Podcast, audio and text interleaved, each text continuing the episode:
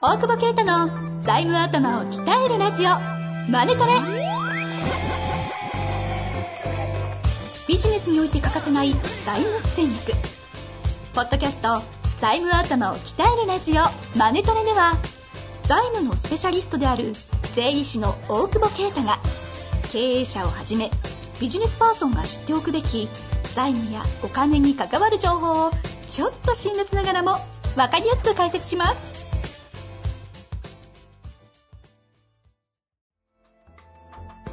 こんにちは、遠藤和樹です。大久保啓太の財務頭を鍛えるラジオ、マネトレ。大久保先生、よろしくお願いします。お願いします。さあ、今日はですね、えー感想からいきたいと思います。はい。 何その、いや、あすごいよく勢いだはい。えっ、あと、感想よか来ってたおりまして、はいえっ、とですね、ペンネーム、貧乏になりそうなご隠居。68歳の方からご質問いただいて、ごご感想いただいております。ああ、はい。えー超真面目と熱意を不良っぽい振りでカバーし、次に情熱を向ける場面を模索されている大久保先生と遠藤さんの金を楽しまさせ、楽しませていただいている、浮世の、浮世のことを離れたサラリーマン退職者で、福祉の一分野に取り組んでいる実様です。部署長えな。就職後長い。すごい。ご指摘に同意し、今後の社会の流れを捉えたポイントは本当に勉強になりますあ。厳りがとうごしざいいます方が多いのでしょうが、ジャブジャブのお金に甘えて体質をやめてしまってはいけないですね。次の引き引き締め時代に備える準備を個人であっても今から準備しなければと思いました。はい、ありがとうございます。えところでお願いですが、先生方は漫画ファンですね。なんだよ。面白がっていながら勉強になったとコメントを混じる、えー先生方の真面目さと見る目の確かさを感じられますね。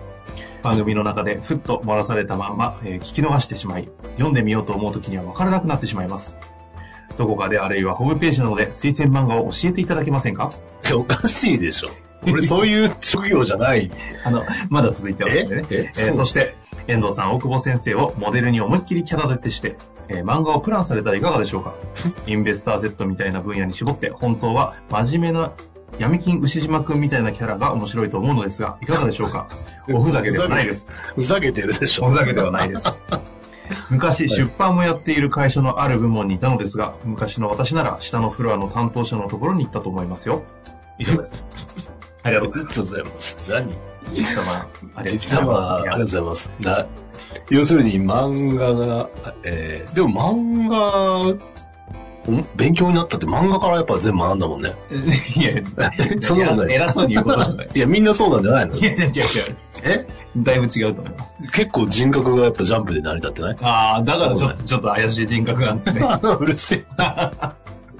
ねえ、この業界の人変な人多いもんねって言ったら、あなたがねって普通に部下に言われたってさ。いや、そりゃそうでしょうね。あそういう意味じゃなくてって、そういう偏差じゃなくてみたいな。 自覚はできてるから。そう、それはわかるけど。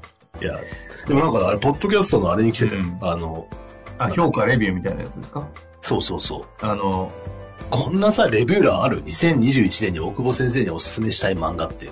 あのいつもなんか質問いっぱいくれる人じゃないあ、本当だ。あ、これ気づかなかっねえた。すごい最近じゃないですか。1月10日、2021年。 そうそう。また音質の改善とかでクレームかと思ったら、 うん。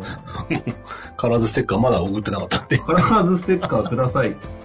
なんだこれレビューに書かれてます。レビューに書かないだろ。どんな番組だと思われるよね。いやーめちゃくちゃですね。ちょっと待ってください。番組の趣旨が今喋りながら分かんなくなってきたんですけど、はい。えっ、と、まず漫画をおすすめした方がいいんじゃないですか。え、でもこれ感想に対して、いやいや、あそうそうそう、感想に対して。漫画をおすすめしてうんきた最よ、近のいっぱい。もう最近のでも難しくなってきてさ、うん。どうするなんですか、呪術廻戦とかそう、呪術廻戦なんかもう何言ってるかわかんないよ。あ、そっち側いや、そ、わかんのあれ。いやいや、あの、ちょっと私もそう思ってた節がある側なんですけ ど、いや、もうなんか、誰こいつみたいな。つくもって出てきたみたいな。なんかこもうのあんなの小学校の子たちがドハマってるっていうのが、あと頭いいんですかねなんか、いや、でもなんか俺もそう思って相談したの。あの、そ相談そうそうそう。ずっとジャンプをね、多分40年近く買い続けてる。うん、一人しかいないじゃそうラッパーに。ラッパーじゃんそう。聞いたら、単行本の中でめちゃめちゃ解説が入ってるらしいんだよ。あだから単行。行本買わせたり、アニメを見させる作戦なんだって。じゃないかという、 都市伝説。 都市伝説をしてた。でも確かに俺、呪術廻戦のアニメちょっと見たけど、俺こんな漫画読んだっけっていうぐらいなんかわかりやすいもんね。ああこういうことね、みたいな。絵とかがさ、ぐちゃぐちゃすぎて、全然わかんないじゃん。あ、わざとなのあれわざとなんじゃないそういうこだとって。いや、言ってたよ。でも、そう考えると、でもジャンプってさ、あれ、月1000円ぐらい、あの、デジタルで見るのがさ、いや、知らない。あ、でもそんなもんなんですね。それ、高いよね。いや、別に高くは感じないけど、アマゾンプライムとかで必死で高くない、ああ、そっかそっか。高いですコンねテン。ツ量のなんか、週一ですもんね。そうだ、そういう意味じゃ財度高いんだよね。あ、そっそっち と比べるそっの。ちと一 緒こんな真面目にお金の話してるのに。あれはちゃんとやってるから。エンタメじゃないから。ら。ああれはって、こっちだってこれエンタメじゃない。いや違う違う俺もやってるけど、エンタメ要素。やばいやばいやばい、時間だ。質問いかないと。危ない、ダメになっちゃうとこで した。というわけでね、えっ、と、ホームページの更新もちょっと考えたいと思いますので、おすすめ漫画をおすすめ漫画載せんの ちょっとやってえみまエしょンうかタ。本当にエンタメ系で上手 絶対もう依頼来ない。面白いから来るかもしれないけど。普通の人は来ないよね、もうね。だってよく。くね、最近面談とかでニヤニヤされるって言いますもんね。あ、本当にそういう感じなんですね。みたいあ、そうそうそう。すげえやん。なあがんがスーさ、ツ着てるんすね、みたいなんで来てたんですか見たことないけど。いきな。ます初。対面は着るでしょ。えー、ちょっと待って気になるわ。初対面着るんだ。いや、俺今言っといマてジ着ねえわって。いや嘘だ。絶シ絶対着チてュないエーでしシょョンによっては、ファンのとかと会うときは着る よ。なるほどね。意外とマーケットに迎合するんですね。うるせえな。クライアントファーストです。クライアントに迷惑 かちけょっなとい。待って、先行かせてくださやい。と思われて。えいき終わまりすでいいんじゃないのこれ。ダメです。本当えにー IT サービス貸しオフィスの経営者24歳の方からご質問いただいてます。すごいねえ。ー最年少じゃなかっ最年少経営者ですかね。多分技術改正見れますよ。はた。いご隠居か ら。ちょっと待って、先進んでいいです かもう許可もらわないわ。大久保先生、遠藤さん、こんにちは。いつも楽しく拝聴させていただいております。質問です。銀行からの借り入れに対して、銀行側が債権放棄を進めるケースがあると聞きました。んこれはどのようなシチュエーションでしょうかググれよと言われそうですが、ご教示いただけますと幸いです。いや、意味がわかんない。銀行からの借り入れ、自分が貸したのに対して、銀行返さながくていいよ ってこと。返さなくていいよって、横領してんじゃん。 銀行がなんかバックマージンもらそってうきていう、そういう見方できるいやな。完全にエンタメモード。エンタメモード入っちゃってるね。で もググ、ダグメグだれよって、ググったのかな俺ググってみ、ググってみていいこれ。銀行が債権放棄を進めるケース。そのまんまじゃん。だって、いや、コピーしてみた。半沢直樹はなぜ500億の債権放棄を拒んだのか。はいはいはい。帝国あの帝国航空。債権放棄しましたね。そうでしょ。半沢直樹も見放題で1000円とかなんでしょそしてやっぱジャンプの、そっちじゃない。 あ、違う。帰ってきてください。いや、えーっと、なんだっけ。債権放棄なは銀行がないで しょまず、ないと思うんだ。まあですよね。銀行側が、だって自分が貸したのに対して、免除してあげるよって、なかなかないよね。そうなのなかなか債権放まあありえ棄なっいて、銀このケースだと銀行がするんですよね。銀行が債権を放棄するから、だから進めるってこと自体がおかしいですこ。れ多分ないと思うんだけど、うん。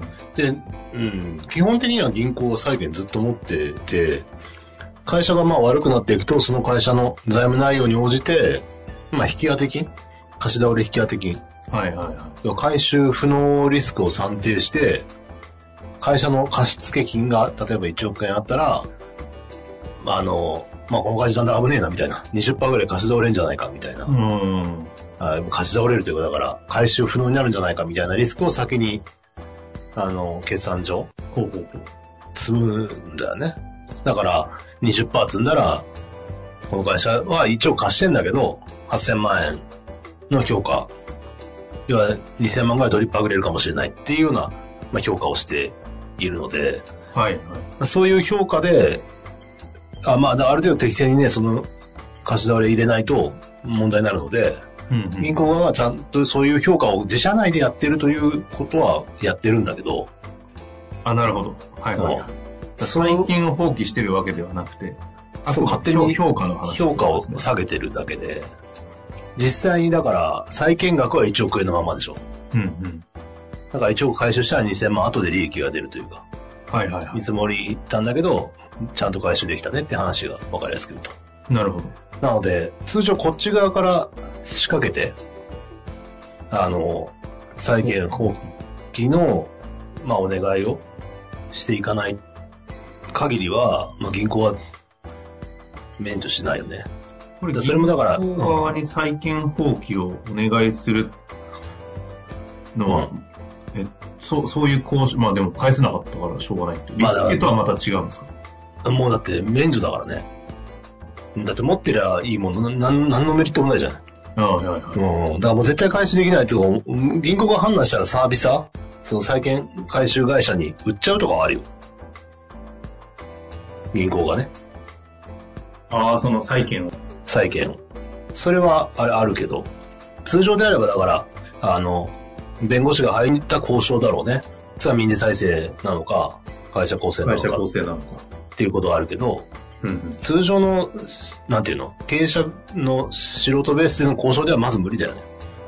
なるほどですね。今さらっと出ましたけど、民債と会社構成の、うん、これ違いは改めて言うとな何が簡単に言うと違うんですかまあ会社主導でやれるのが民裁だよね。で、会社構成はまあ裁判所の方で選任されるっていうか。だからまあ通常仕掛けるのは基本的にはだから民事再生としてやっていくっていうことが多いんじゃないかな。あの経経営者というか会社側からすると。そうそうそう。だから経経営者もいなくなってやるっていうのは会社構成だから。あ、なるほどですね。そうそうそう。はいはいはい。なので、そういう交渉の中で、あの、さ免除してくれる。だってね、貸したものをなしにするわけだから、相当、銀行は、だってよっぽど、その方が利益、この会社が生き残っては、ここで免除しなければ、潰、潰れて返せませんよ、みたいなのと、あの、取引なわけでしょ。判あ断するわけだから。あ、これって債権放棄をしてでも、生きながらせさせてうん。っていう選択もあるんですね。いや、なんか基本的には時効を挟んのがそっちに行っちゃうのかなと。いや、だから例えば、第三者の資金が入るんだけど、銀行の、一番それが多いよね。銀行の負債が多すぎるから、うん銀行の負債がもう、これは10分の1とかになってくれたら、ポンさんお金入れて立て直しますよとか。あうん。っていうケースになる。あ、なるほど。うそういん。うまこあ、と。ハードル高いので、そんなに、うんあの、多分聞き間違いだと思うんですけど。なるほどそういうことです この回答で合ってれば。